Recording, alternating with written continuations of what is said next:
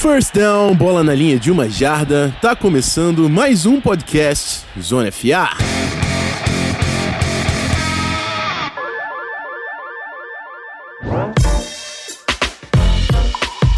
É isso aí, amigos. Estamos de volta, episódio 162. Eu não sei quem reparou, quem não reparou. Nosso episódio da semana passada entrou aos 48 do segundo tempo por um problema aí de cronograma nosso. Peço desculpas sinceras, mas o episódio ficou muito legal. Eu, Pedro e Barandas, então nível altíssimo sempre. E nessa semana a gente chega um pouco antes, aí, um pouco mais cedo, para falar de duas coisas, dois temas no episódio de hoje. O primeiro bloco a gente vai falar sobre algumas mudanças aí de coaching staff. O Matt Rule lá no Panthers, o Stefanski no Browns, enfim, algumas movimentações, dar uma opinião em cima. E no segundo bloco, a gente vai direto para as finais de conferência, falar aí das, da final da AFC entre Chiefs e Titans e a final da NFC entre Packers e San Francisco 49ers. A gente vai analisar um pouco aí cada time, jogos que acabaram de passar, obviamente do Divisional Round, fazer aquele roundup. E para me ajudar nessa missão, tenho hoje aqui comigo o homem mais fofo da equipe, Beltinho. Tudo certo, meu amigo? Oi, amigo. Oi, amigos. Boa tarde, bom dia, boa noite para quem estiver ouvindo a gente. Tudo certo, cara. Tudo ótimo. É, tivemos muitos jogos maravilhosos nos playoffs esse, nessa temporada. E, além disso, o episódio de hoje ainda vai abranger assuntos bem legais em relação aos técnicos que também estão chegando na NFL.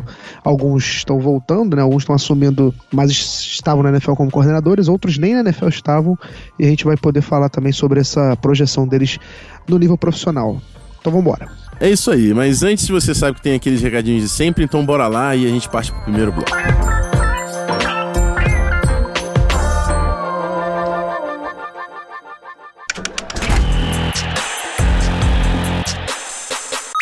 Podcast Zona FA.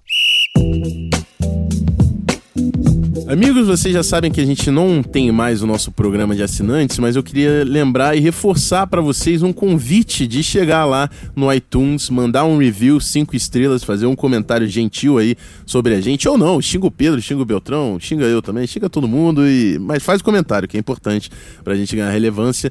Se você não tem acesso à plataforma iOS, Segue a gente no Spotify, compartilhe o nosso link para a gente aumentar a nossa audiência e ganhar cada vez mais plays aí. Você divulga para seu amigo que gosta de futebol americano e recomendo Zona FA se você gosta do nosso programa. Lembrando que a gente tem uma parceria com o pessoal da Megasonic Podcast, pessoal também conhecido como Cleverton Linhares e a Cover Football do Felipe. Segue o trampo dos caras, o link fica sempre anexado no post do episódio. E bora pro primeiro bloco falar de coaching staffs.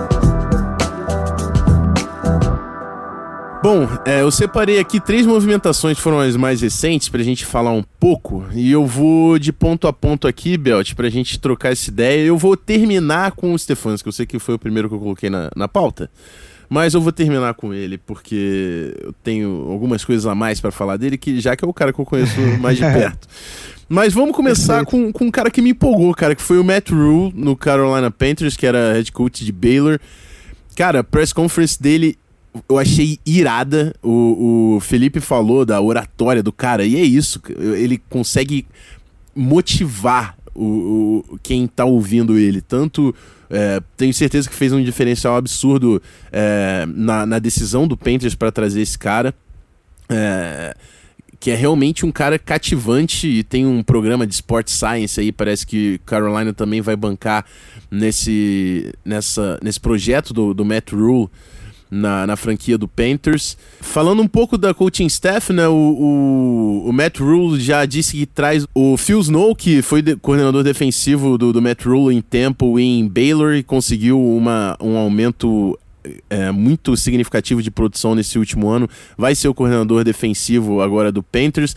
E na vaga de ataque, o nome que vem sendo ventilado aí nos últimos dias é Joe Brady, que é o Passing Game Coordinator de LSU. Ele dividia aí o play calling lá do, de Louisiana State. É claro que é um dos grandes nomes aí responsáveis pelo desenvolvimento e esse aumento absurdo de produção do Joe Burrow na temporada 2019.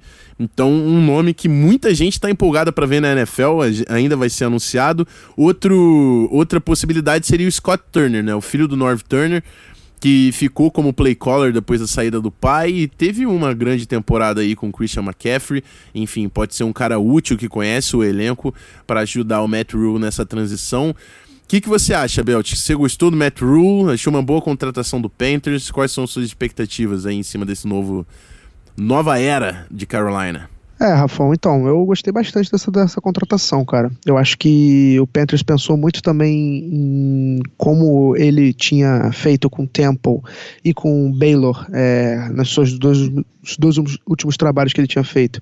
Como ele também é, repaginou o programa, né? Como ele foi muito mais do que um técnico, a contratação dele para Carolina, eu acho que também é muito mais para ele também não ser só um técnico de futebol americano, e sim um cara que vai também mudar um pouco a cara e os hábitos e, enfim, as o ambiente da franquia. É, a gente viu o Felipe destacou muito bem, também foi destaque de, na mídia americana toda da excelente oratória dele. Foi um cara que também super enérgico, é um cara jovem, com uma mente jovem, tem apenas 44 anos, né? Para uma profissão como head coach da NFL ainda é um número muito baixo a idade dele. É, e ele, enfim, ele é especialista em dar uma volta por cima com os programas que ele pegou.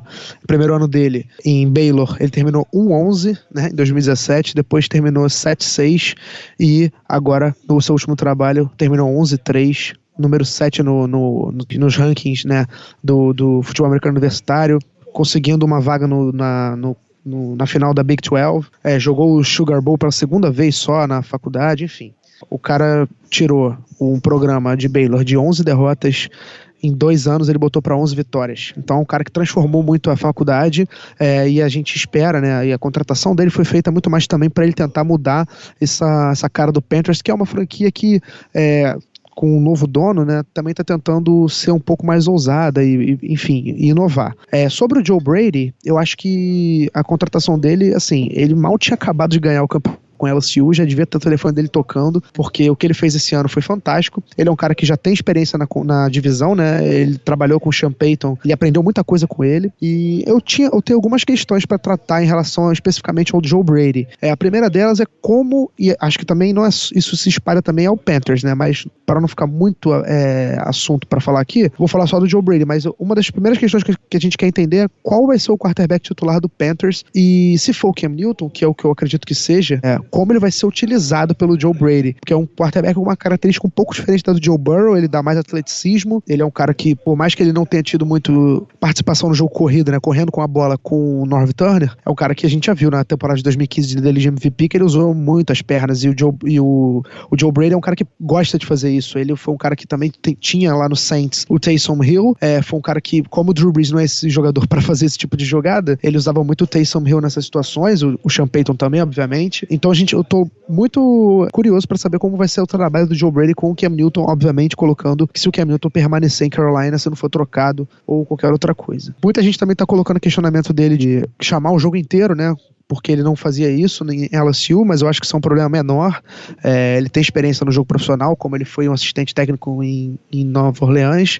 Então eu achei bem, bem legal a escolha, cara. Achei um cara que com ideias modernas, um cara que acabou de, de sair do futebol americano universitário com muita moral. Ele simplesmente pegou o jogo, o, o ataque do LSU e transformou da água pro vinho. O Joe Burrow teve uma das melhores temporadas de um quarterback da história do futebol americano universitário. É um dos prospectos mais badalados dos últimos anos e tudo por culpa do trabalho do Joe Brady Brady com ele. Então eu tô bem animado para ver esse Carolina Panthers com um técnico que também é especialista em mudar o ambiente de trabalho, que é muito importante, as pessoas desvalorizam isso, é, e também com um cara que tem ideias muito modernas, com o Joe Brady, que também é outro, uma mente ofensiva é, nova, com muitas ideias novas, tem tudo para ser um casamento que, dá, que vai dar muito certo. Eu particularmente tô bem animado, se eu fosse, se eu tivesse, se eu tivesse, é, se eu fosse torcedor do Panthers, eu estaria ainda mais animado. Se eu tô animado agora, imagina se eu fosse o Felipe. É, exatamente. Tenho certeza que o Felipe gostou também. De repente, aí no off-season a gente até traz ele para trocar uma ideia aí sobre o trabalho que está sendo desenvolvido lá pelo Panthers. Eu vou para mais uma mudança que também foi recente, podia ter saído no último episódio, mas sai nesse. O Joe Judge, né, o, o coordenador de Special Teams do Patriots, que é o novo head coach do New York Giants. É, muita gente não conhecia o nome do Joe Judge, mas é, até trocando uma ideia com Barandas, ele mesmo falava, cara, a mídia especializada do Patriots já estava preparada para isso acontecer e vinha falando muito é, de uma possível saída do Joe Judge. É, um cara que tem um mindset que eu achei bem parecido com a cultura que o Belichick tenta instaurar, até falando da entrevista dele assumindo aí a franquia do Giants, falando que é, ele quer colocar o jogador na melhor posição possível para ter sucesso e que ele tem que identificar os ativos da franquia e que não é a franquia que tem que se adaptar a, a um esquema que ele tenha, né? Mas, e sim um, ele montar uma coaching staff que vá conseguir desenhar o melhor esquema ofensivo e defensivo para é, tirar o máximo do roster, né? Então é um cara que tem uma um, essa visão do Belichick de flexibilidade esquemática para você conseguir atender melhor o seu roster, que vai ser um diferente a cada ano. O Belichick sabe muito bem disso, ele já ganhou o Super Bowl passando muito com a bola, já ganhou o Super Bowl correndo muito com a bola, já ganhou o Super Bowl sem fazer muito ponto e com uma defesa dominante. E é isso que você tem que fazer, você tem que identificar as melhores peças do seu time para conseguir elevar até o próximo patamar, o patamar para o Henrique, que seja Vitor Zona. Mas a, a, a, coaching staff que o Giants está montando é, é o seguinte: ainda não tem nomes confirmados, mas se fala muito, principalmente no lado ofensivo, os nomes que, que eu, eu vi ventilado. Freddie Kitchens, o ex-coordenador ofensivo do Cleveland Browns, ex-head coach né, do, do Cleveland Browns. É, o Jason Garrett, que se trabalhar esse ano vai ter que ser num, num cargo de coordenação, né? As vagas de head coach foram ocupadas, ele está aí disponível, era o head coach do, do Cowboys até o ano passado, foi por muito tempo, né? Tem uma história também já como atleta no New York Giants, pode ser um nome interessante. E o próprio Mike Shula, que era o coordenador ofensivo do Pat Shermer, não chamava jogadas, mas é um cara experiente também, que foi, é, era o, não lembro se era coordenador ofensivo ou quarterback coach na temporada do Cam Newton MVP. Ele ajudou muito a desenhar aqueles esquemas com corridas do, desenhadas para o quarterback. Então, um cara versátil que eu gosto bastante. Pode ser uma possibilidade aí também para o Joe Judge. Ele vai ter que pegar um play caller ofensivo e defensivo, já que ele faz parte, fazia parte de coordenação dos special teams, né? Mas é um cara para mudar a cultura do Giants. Vamos ver até onde Joe Judge consegue levar uma franquia das mais tradicionais da NFL. E eu queria saber sua opinião aqui, Belt. O que, que você achou? Você também foi pego de surpresa? Gostou da decisão do Giants? Olha, Rafa, acho que todo mundo foi pego de surpresa, né? Mas depois que eu passei a, a ler sobre a contratação do Joe Judge, eu acho que alguém levantou no Twitter, não vou lembrar quem, é, peço até desculpas, mas alguém levantou no Twitter uma, uma, uma, coisa muito importante, que foi a questão dele ter sido um técnico de special teams e ter isso, na verdade, ao invés de ser uma desvantagem, ser uma vantagem. Dele ser um cara que já trabalhou com jogadores de ataque e defesa, porque no special teams você trabalha com jogadores de ataque e de defesa, você tem que preparar uma série de outras situações, enfim, é, uma série de coisas que, que, na verdade, as pessoas pensam que pode ser ruim pro, de um cara vindo de special teams coordinator, mas na verdade pode ser uma ótima, é, uma ótima experiência para ele. Ele trabalha com vestiário. É, ele trabalhou no Patriots também, o que sempre dá um DNA, uma vantagem para os outros em relação aos outros técnicos, pelo menos na hora de se apresentar para o mundo, né? Eu estava lendo uma coisa importante que, que me destacou também, que eu gostei bastante sobre o Joe Judge, é que eu estava lendo sobre as pessoas dizendo quem era o Joe Judge. E o Jason McCoy, que está no Patriots é, desde 2018, era o jogador do Cleveland Browns. É, ele falou que quando eles iam jogar com algum com qualquer time, ele che, o Joe Judge chegava com toneladas de arquivos e qualquer tipo de jogada todas as tentativas de onça já fizeram na, na, carreira deles. Se o kicker fosse calouro, ele conseguia dar um jeito de conseguir imagens dele chutando onside kicks no college. É, então, assim, é um cara que é um, um, rato de tape, um cara que corre muito atrás de informação, é um cara que dificilmente vai ser superado em relação à preparação prévia, e são coisas que são muito importantes na NFL. Então, essas foram é, declarações de pessoas que trabalharam com ele, ou seja, pessoas que estavam no dia a dia dele, e isso é, um, é, um, é uma, uma forma muito positiva de se apresentar alguém, né? Dizer que a pessoa, porra, dificilmente vai ser é, é, pega de surpresa por qualquer outro adversário, porque de tanto que investigava, de tanto que treinava, de tanto que é, buscava informações sobre o adversário. Então, eu fiquei, no começo eu fiquei meio assim, né, porra, quem é esse cara, né, será que foi uma boa decisão do Giants? Mas eu acho que é, a decisão foi mais ou menos no mesmo estilo do Matt Rule, né, do, no no Panthers é também de mudar um pouco a, a, cara do programa, mudar um pouco o ambiente de trabalho do New York. É um time que, porra, é super tradicional, mas está vivendo anos aí de, de mediocridade. Então, um cara que vem de uma franquia vencedora, com uma mentalidade vencedora, um cara super trabalhador. O pessoal chama ele, eu tava lendo aqui de novo, né? O pessoal tá chama, fala que ele é um football guy, né? Um cara que pensa futebol americano. Ele não é um, um, um cara só para special teams, não é um cara que, que pensa só no trabalho dele, é um cara que pensa em tudo. É, enfim, eu, eu também fiquei animado, é, gostei da, da, da, contratação depois de ler. O, próprio Barandas ter falado que já esperava que ele fosse sair do Patriots para assumir um cargo de gerência em algum time. Mostra também que ele é um cara reconhecido onde ele trabalhava, pelos jogadores, torcedores, enfim. Então acho que foi uma boa decisão do Giants, né? Eu, eu acho que o principal também é a gente saber quem vai ser, quem vão ser os coordenadores, né? Quem vai estar em volta dele, porque isso acho que vai ser fundamental para a gente também entender o sucesso do trabalho dele. Não vai ser baseado só na decisão de contratá-lo. É, desses três candidatos a, a, coordenador ofensivo do Giants, eu acho que o melhor é o Freddie Kitchens, né? Por mais que ele tenha tido uma decepcionante temporada com o Cleveland Browns como head coach, eu acho que o trabalho de coordenador é menos pressionado, né? Você tem que lidar com menos pessoas, você tem que ser um cara muito mais de futebol americano, um cara que tenha mais conhecimento, mais criatividade. Eu acho que o Freddie Kitchens pode ser esse cara, até porque ele foi o coordenador ofensivo do Cleveland Browns Baker Mayfield é, explodiu. E eu acho que pode ser importante também para o Daniel Jones, que está ainda se desenvolvendo como jogador profissional. É, então eu gostei muito da escolha. Acho que o Giants foi, foi numa linha um pouco diferente dos demais, né? Mas tomara que, que compense. O Joe Judge é um cara que, lendo sobre ele, me convenceu de ser um cara capaz de estar tá na função que ele está hoje. É, o, o, interessante da manutenção do Mike Shula, né, seria exatamente aí o Daniel Jones, né? Essa troca aí de coaching staff já no segundo ano nem sempre é muito positiva, então o Mike Shula podia dar uma certa continuidade aí no trabalho ofensivo do Giants. Vamos ver o que, que o Joe Judge o Joe Judge tá tramando aí. E vamos terminar com o Stefanski, cara. O Vikings, assim que eliminado, foi no dia seguinte ou no outro, já que o Browns con confirmou a contratação do Kevin Stefanski. Coordenador do, do Vikings durante essa última temporada, ele assumiu de forma interina durante três ou quatro jogos em 2018. É, eu fico triste como torcedor do Vikings porque a gente não dá continuidade, né, cara? O os dois coordenadores, a gente teve quatro coordenadores, dois deram errado e os dois que deram certo a gente não teve continuidade porque viraram head coach em uma temporada. O cara não, não conseguiu fazer mais de uma temporada. Foi o caso do Shermer, foi o caso do Stefanski.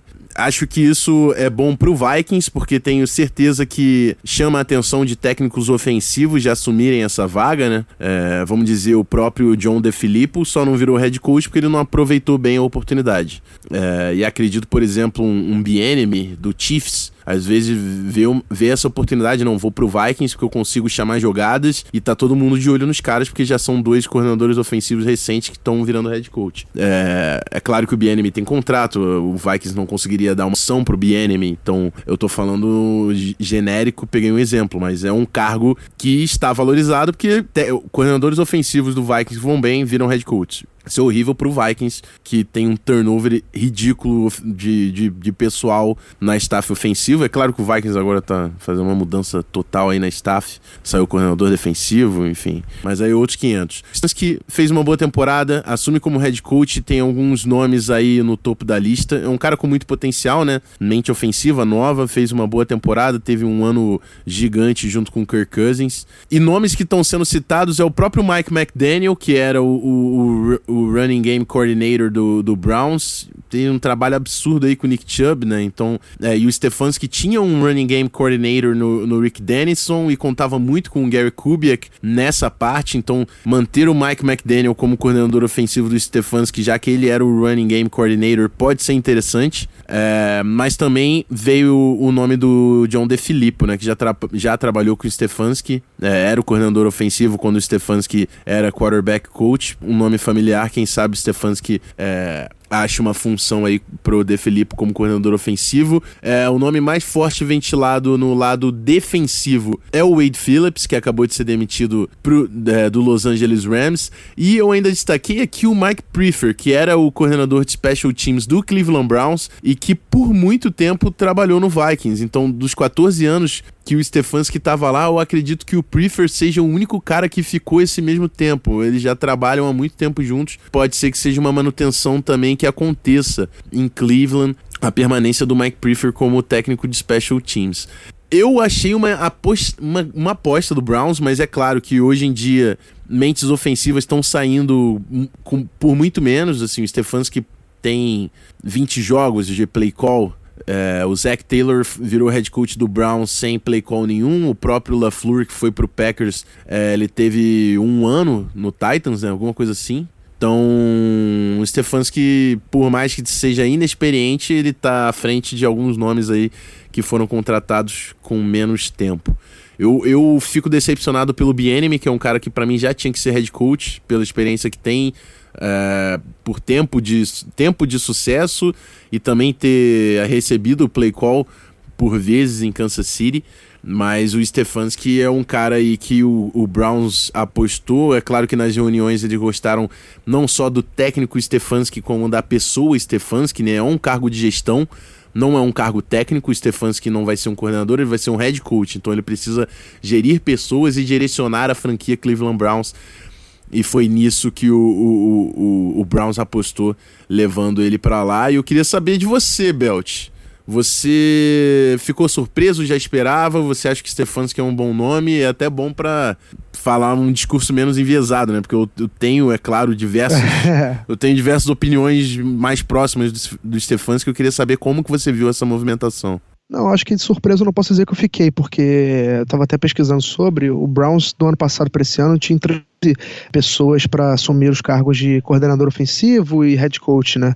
Inclusive, o Stefanski ficou na, na reta final, ele perdeu para o Freddy Kitchens no final, assim, ele foi um dos finalistas na, vaga de head coach, e o dos 15 entrevistados entre os anos 2019 e 2020, o único que foi entrevistado nos dois anos foi o Stefanski.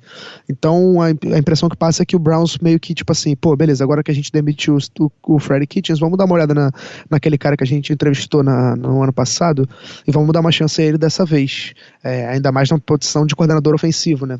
É, ou melhor, na, na, posição de head coach. Então, assim, eu acho que o Stefanski, você falou muito bem sobre ele, fez um bom trabalho no Minnesota Vikings, principalmente com o Kirk Cousins, que sofreu muitas críticas durante a temporada. Sofre bastante, né? Tem anos que o Kirk Cousins sofre, principalmente com jogos de prime time, né? Mas foi uma temporada muito boa do Kirk Cousins e muito crédito ao Stefanski. E eu acho que é isso, cara. Você já falou muito sobre isso, só que ele, a única coisa que eu queria pontuar mesmo era essa parada do da, dele ter sido finalista no, no ano passado e já ter sido entrevistado pelo Browns, porque mostra que o Browns não, não, meio que não perdeu ele de vista, já era um cara que estava no radar de Cleveland há muito tempo. É, eu estava lendo também sobre eles dois, o que o Kyle Rudolph falou que ele evoluiu muito o jogo ofensivo do, do Vikings, inclusive ele mesmo, o próprio Kyle Rudolph, evoluiu com ele, né? Teve uma temporada muito boa, decisivamente de, de vitória do Vikings nos playoffs contra o Saints, enfim. A última impressão dele no Vikings não foi tão boa, né? Porque a defesa do Minnesota, ou melhor, a a, o ataque de Minnesota foi é, dominado pela defesa do 49ers, mas não deixe isso enganar que o ataque do, do Vikings foi muito bem no ano, né? Foi um ataque equilibrado, teve o, o Dalvin Cook brilhando, teve o, o Kirk Cousins muito bem, enfim. Então acho que foi uma boa decisão do, do Browns, uma decisão que já deveria ter sido tomada no ano passado, a gente analisando principalmente o, o ano que o Friday Kitchens teve como técnico do Browns, e o grande desafio do Stefanski vai ser dar uma identidade a esse ataque, né? Porque esse ataque do Browns não tem uma identidade, e também administrar tantas peças de valor, não só de valor técnico, como de valor financeiro né? E de, sei lá, um grande é, administrador de egos também nesse vestiário, com Odell Beckham Jr., Baker Mayfield, enfim. Com tantos jogadores que são muito bons, mas ao mesmo tempo podem trazer problemas. Vai ser um grande desafio para ele, mas eu acho que ele está plenamente capaz de conseguir administrar isso e o, o, Browns tomou uma decisão, na minha opinião, correta. Gostei da contratação dele. É isso aí, né? O Stefanski tem. Foram três coaching staffs, três mudanças lá de head coach. Ele foi contratado pelo Brad Childress Aí depois veio o Leslie Frazier, ele se manteve em Minnesota. Depois veio o Mike Zimmer, ele continuou lá. Já treinou quarterback, running back, tight end. Passou pelo, quase pelo ataque inteiro. É um cara com bastante tempo de NFL e que recebe sua primeira oportunidade de head coach. Eu, eu desejo muito sucesso, cara. Eu, ainda mais que eu quero ver sucesso do Browns. Né? Todo mundo quer ver sucesso do Browns porque ninguém aguenta mais esse Browns underperforming, é né? Então Vamos ver se é com o Stefanski que, que a brincadeira engata. E é isso. Vamos pro segundo bloco, falar de finais de conferência. Eu tô empolgadíssimo, cara, porque o playoff da NFL tá um absurdo, só que ao mesmo tempo tá chegando o final da temporada, então eu fico naquele naquela confusão mental. Mas é isso. Tem um jogão na, no final de semana e a gente vai falar no próximo bloco. Segura aí.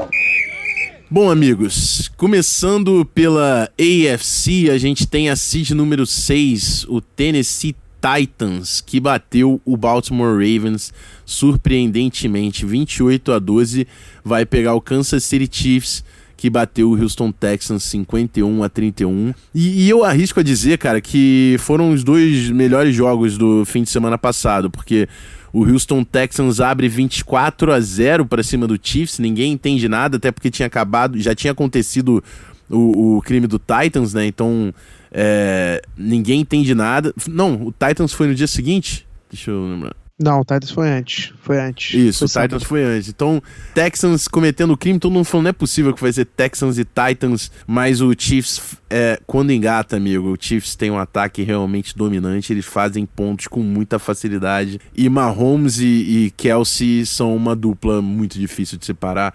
O Chiefs conseguiu fazer 51 a 31, foram eu não lembro qual foi a sequência, mas foram mais de 40 pontos seguidos do Chiefs sem resposta do Texans. E por outro lado, o Titans conseguiu fechar o, Jack, o, o Lamar Jackson no first half. Isso aí foi, de, foi decisivo você conseguir é, acabar com a partida do MVP no início do jogo. Ao mesmo tempo, eles estavam controlando a scrimmage. O Derrick Henry teve 195 jardas terrestres, cara. O Derrick Henry, eu, não te, eu coloquei no Twitter o seguinte: All hail King Henry. E é isso. O cara, para mim, até, até aqui, ele é o dono dos playoffs. Derrick Henry é o dono dos playoffs. E eu tenho certeza que o Chiefs está muito preocupado com esse cara porque ele põe o ritmo no ataque. Ele determina o ritmo ofensivo do Tennessee Titans. Eu falo, eu falava com o Minnesota Vikings e a gente vai falar do jogo do Vikings. Se você tira o Dalvin Cook do jogo, não tem Vikings.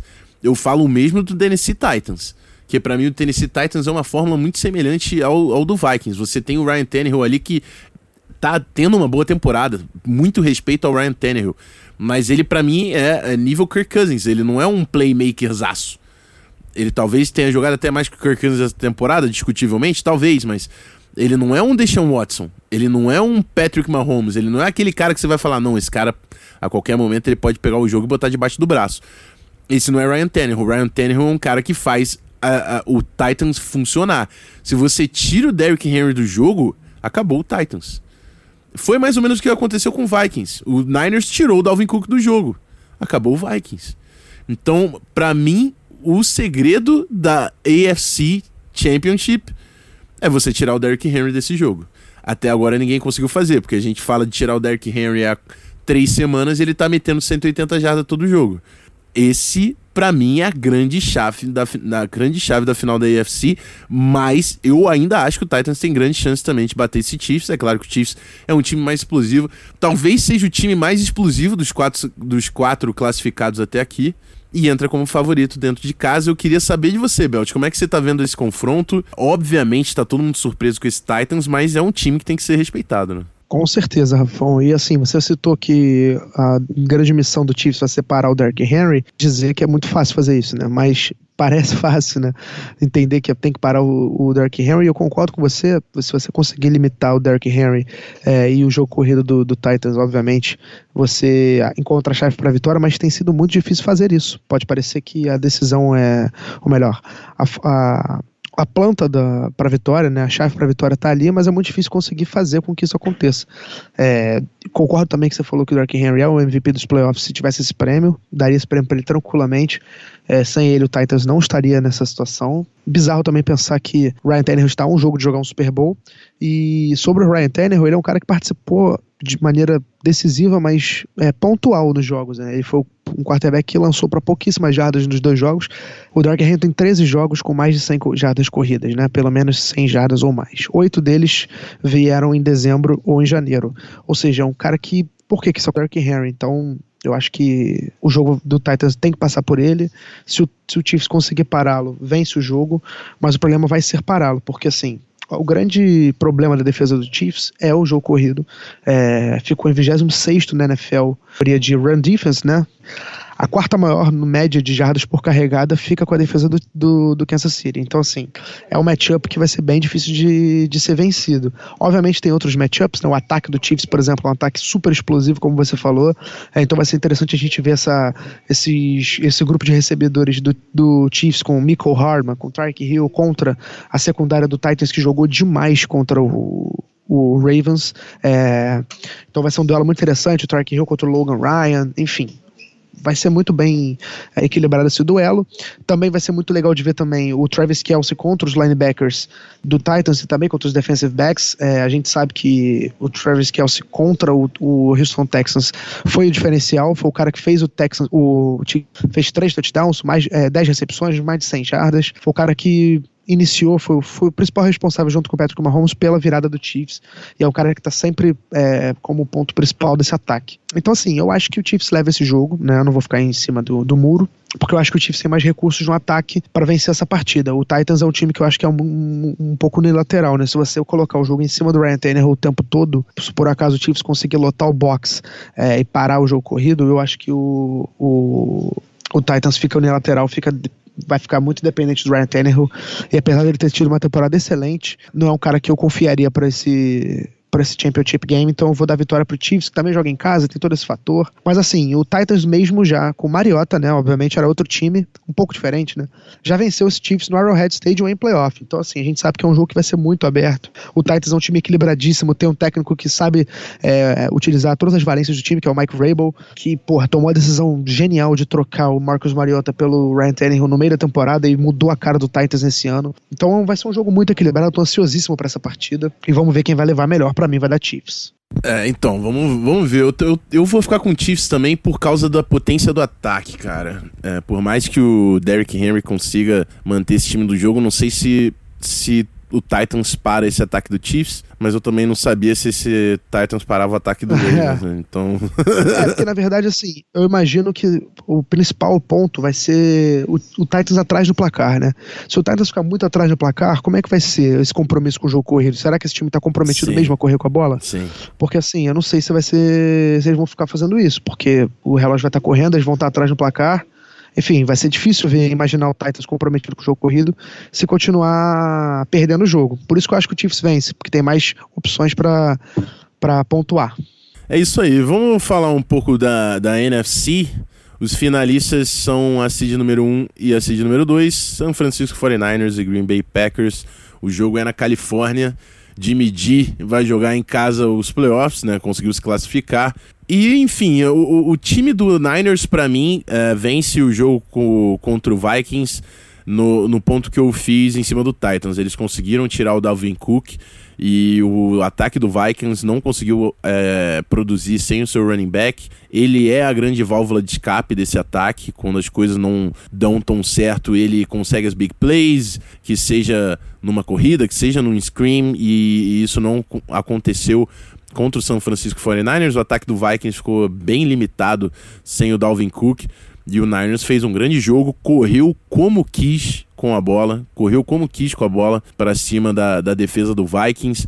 E, e, esse Packers tem que tomar cuidado, porque foram realmente muito imponentes na scrimmage o time do São Francisco 49ers, como tem sido durante toda a temporada. E o Packers vai ter que segurar essa barra para conseguir bater de igual para igual. O Packers fez um jogo é, muito bom nos dois primeiros quartos contra o Seahawks, né? Virou 21 a 3, muita gente achando que o jogo estava perdido praticamente. Aí aparece um cara chamado Russell Wilson, coloca o jogo nas costas e corre atrás, quase consegue aí cometer o crime, mas o jogo fica na mão do Green Bay Packers é, em Lambeau Field. Agora eles vão jogar fora de casa, um ambiente hostil. Eles vão de depender muito do Aaron Rodgers e do Devante Adams também, que vem tendo um, um grande ano e é o principal recebedor aí do Rodgers para vencer esse jogo. O Devante Adams vem de uma partida com oito recepções, 160 jardas e dois touchdowns. Né? É, vai precisar de uma produção, não vou falar igual a essa, mas uma produção semelhante aí para conseguir jogar de igual para igual com esse time do Niners que corre muito bem com a bola. O Packers já não correu tão bem nesse último jogo. Foram. Ah, não, teve. Foram dois touchdowns, 110 jardas, né? Eu tinha visto foi o Aaron Jones que não correu tanto, mas ele teve complemento. Foram 62 jardas do Aaron Jones, mas vieram aí 25 do Tyler Irving. Enfim, ainda assim não foi uma grande produção terrestre do Packers, que vai precisar desse setor, principalmente fora de casa, para estabelecer um ritmo ofensivo. E aqui eu, eu também vou de Niners, cara. Foi, foi o time que talvez tenha pegado mais no meu pé durante a temporada, porque eu não colocava os caras como número um, mas falando para você, dos quatro times que estão aí na final, acho que o time que tá com mais cacife, que tá com o jagunço maior para colocar na mesa, é o San Francisco 49ers. Eu aposto nos caras passando pro Super Bowl e eu quero saber a sua opinião aqui, Belt. Você acha que vai ser mais apertado do que na EFC? Vai ser mais tranquilo? E quem você acha que dá nessa, nesse jogo aí entre Niners e Packers? Olha, Rafão, então, se a gente olhar o jogo entre esses dois times na temporada regular, a gente fica até preocupado com a qualidade desse NFC Championship Game. Foi 37 a 8 para o 49ers, um domínio completo de São Francisco naquela partida. É, o Aaron Rodgers, por exemplo, lançou para 104 jardas naquele jogo só. Só que assim, Obviamente, eu tô colocando tudo isso pra gente comparar, mas é outro jogo completamente diferente. E a gente sabe que a NFL tem um poder muito grande dos times né, estudarem os fraquezas, as, as, as, valências, enfim. Então o Packers obviamente não vai ficar, é, não, eu acredito eu que não vai chegar para essa partida da mesma forma que chegou para aquele 37 a 8. Mas aquele jogo também ajuda a gente a entender que tem um time muito mais equilibrado que o outro. Eu vejo o 49ers um time muito mais equilibrado que o Packers. Acho que Green Bay, por mais que não tenha dependido tanto do Aaron Rodgers na temporada regular, é um time ainda que não tem, é, é um time muito irregular. Por exemplo, um time que perdeu pro Chargers na temporada. O Chargers dominou o Packers num jogo e brincadeiras à parte, eu coloco um time que venceu, que perdeu pro Chargers, não consigo colocar esse time como favorito aí pro Super Bowl. Só que obviamente a gente do outro lado, né, do outro lado da moeda, a gente tem um, quarterback que vai pro Hall da Fama, um dos maiores da história, e nunca pode ser colocado fora de cogitação. A gente também tem, por exemplo, o, Packers também tem dois jogadores na defesa que conseguiram do, mais de 12 sacks na temporada, os únicos que conseguiram isso na. A única defesa que conseguiu isso na temporada foi o Packers, que foram os irmãos Smith, né, entre aspas, o Zadarius Smith e o Preston Smith. É, o Zadarius com 13 sacks e meio, o Preston Smith com 12 sacks. É, e também tiveram participação decisiva no jogo contra o Seahawks, né, não ficaram com a produtividade só é, limitada à temporada regular. É, pode ser que incomode a, essa, essa linha ofensiva do, do, do, do 49ers. Inclusive, a chave para a vitória do 49ers contra o Vikings foi limitar o pass rush do Vikings, né? Porque tem o Daniel Hunter, tem o Everson Griff. Os caras foram fatores negativos, né? Foram caras que passaram em branco no jogo. É, tiveram pouquíssima contribuição nessa partida. O 49ers venceu a Batalha das Trincheiras, como o Rafão destacou. Eu acho que se vencer de novo e limitar os irmãos Smith né, a uma partida é, comum, a chave para a vitória está ali. É, Outra parada importante também, que ficou evidente no primeiro confronto entre os dois times, é a questão das terceiras descidas. O Green Bay teve muitas terceiras descidas longas nesse jogo. É óbvio que o, o, a questão da analítica vai sempre mostrar que é muito mais difícil você converter uma terceira descida maior do que uma menor, óbvio. Mas o Vikings, o, o Packers se colocou em situações muito difíceis o tempo todo, tanto que terminou com uma conversão em 15 tentativas em terceiras descidas. Então, as terceiras descidas vão ser muito importantes para o Packers. O Packers não pode pode se dar o luxo de ficar em terceiras para oito, terceira para nove. Tem que sempre buscar conversões menores para ficar sempre com a bola e não perder o 49 de vista. Até porque a defesa do 49 é muito forte, mas você tem o Kyle Shanahan, que é um cara que tem uma mente ofensiva brilhante, é um cara super criativo no play calling. Então, assim, o, o ataque do 49ers mostrou que tá também jogando muito bem essa, nessa, nesses playoffs, como foi contra o Minnesota.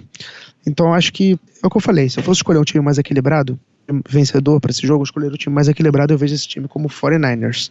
Mas obviamente a gente não pode descartar o Packers. Packers não, é um time que também tem experiência em playoff, é um time que também pode incomodar. E eu acabei de lembrar de outro ponto importante que eu não tinha falado o Packers está lidando com uma. Eu não sei se é uma gripe, eu não sei o que está acontecendo com o time de Green Bay, mas foi um fator contra o Seahawks, que é, uma, é meio que uma doença que meio que contaminou alguns jogadores do elenco, e o principal jogador deles foi o Brian Bulaga, é, que é o tackle do Packers, que é um grande jogador, um dos melhores da, da liga, e é uma peça fundamental da linha ofensiva do Packers. Se ele não estiver disponível para o jogo, ele ainda está lidando com essa doença, né? Ele ainda está doente. Se ele ainda estiver indisponível para o jogo ou jogando longe do seu 100%, vai ser um fator decisivo, porque esse front seven do 49ers não perdoa. E a gente sabe que o Aaron Rodgers não pode ter um jogo onde ele fique sendo derrubado, incomodado, é, que o que a defesa do Niners fica encostando nele o tempo todo. A gente sabe que o Aaron Rodgers, é, por mais que ele seja um cara de capacidade de improvisar, de improvisar muito alta, é um cara que, como qualquer outro quarterback, precisa de tempo para lançar a bola.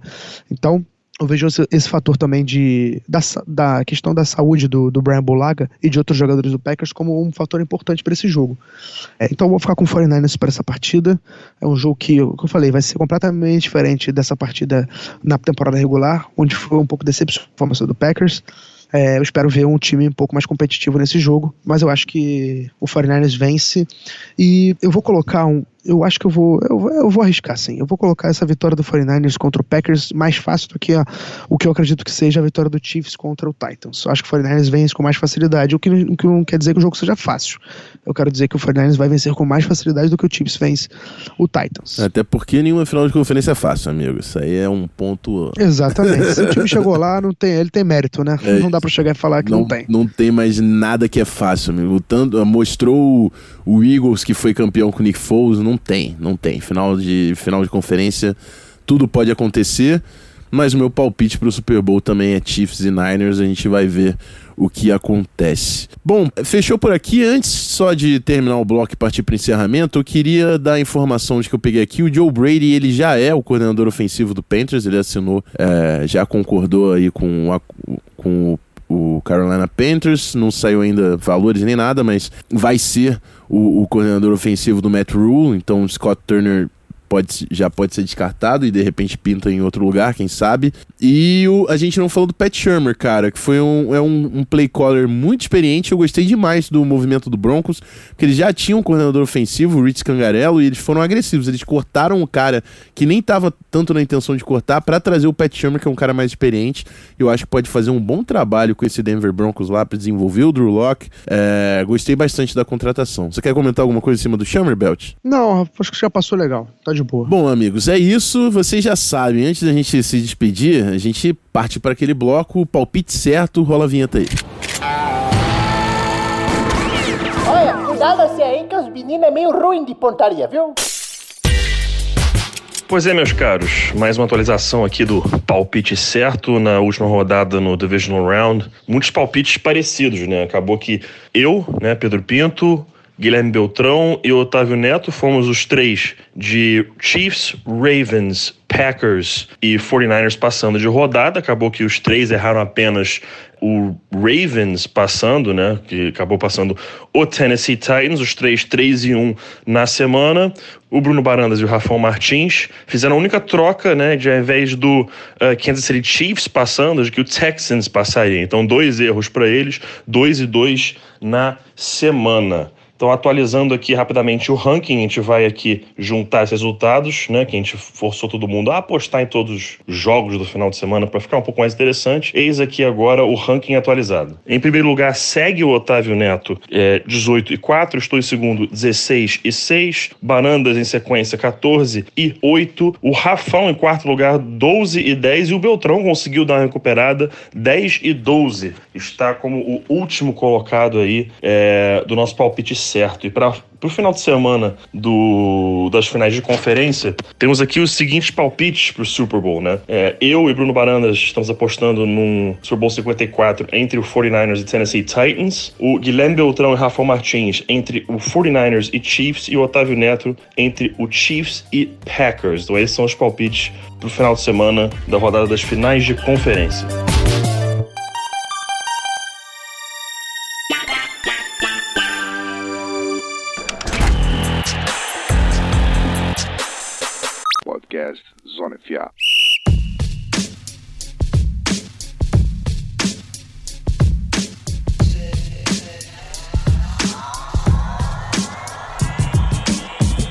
Bom, amigos, é isso. Final do nosso episódio 162 aqui do Zona FA. Eu queria agradecer muito a audiência de vocês, a companhia de vocês até o final. Quem ficou com fone de ouvido, ouvindo aí no carro pelo Bluetooth. Muito obrigado. Lembra de compartilhar o link se você gostou do nosso episódio.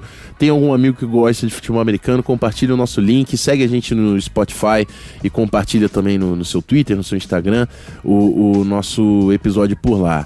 Queria agradecer também mais uma vez a presença do meu amigo Guilherme Beltrão, sempre um prazer. E nos vemos na semana que vem, provavelmente. Não sei, tem, agora vai ter o Pro Bowl, né? A gente vai organizar melhor os episódios. Mas até a próxima, amigo. É isso, Rafão. Um prazer é tudo meu, como sempre. É, a gente se encontra aí pré-Super Bowl pra falar, pós-Super Bowl pra falar também. Esperamos que os jogos as conferências sejam jogos apertados, decididos no final, com jogadas históricas, pra gente lembrar sempre desses jogos. É isso, galera. Obrigado pela companhia até aqui. Tamo junto, até a próxima. Um abraço. É isso, amigos. Final de episódio. Muito obrigado mais uma vez pela companhia. Até a próxima. Fui!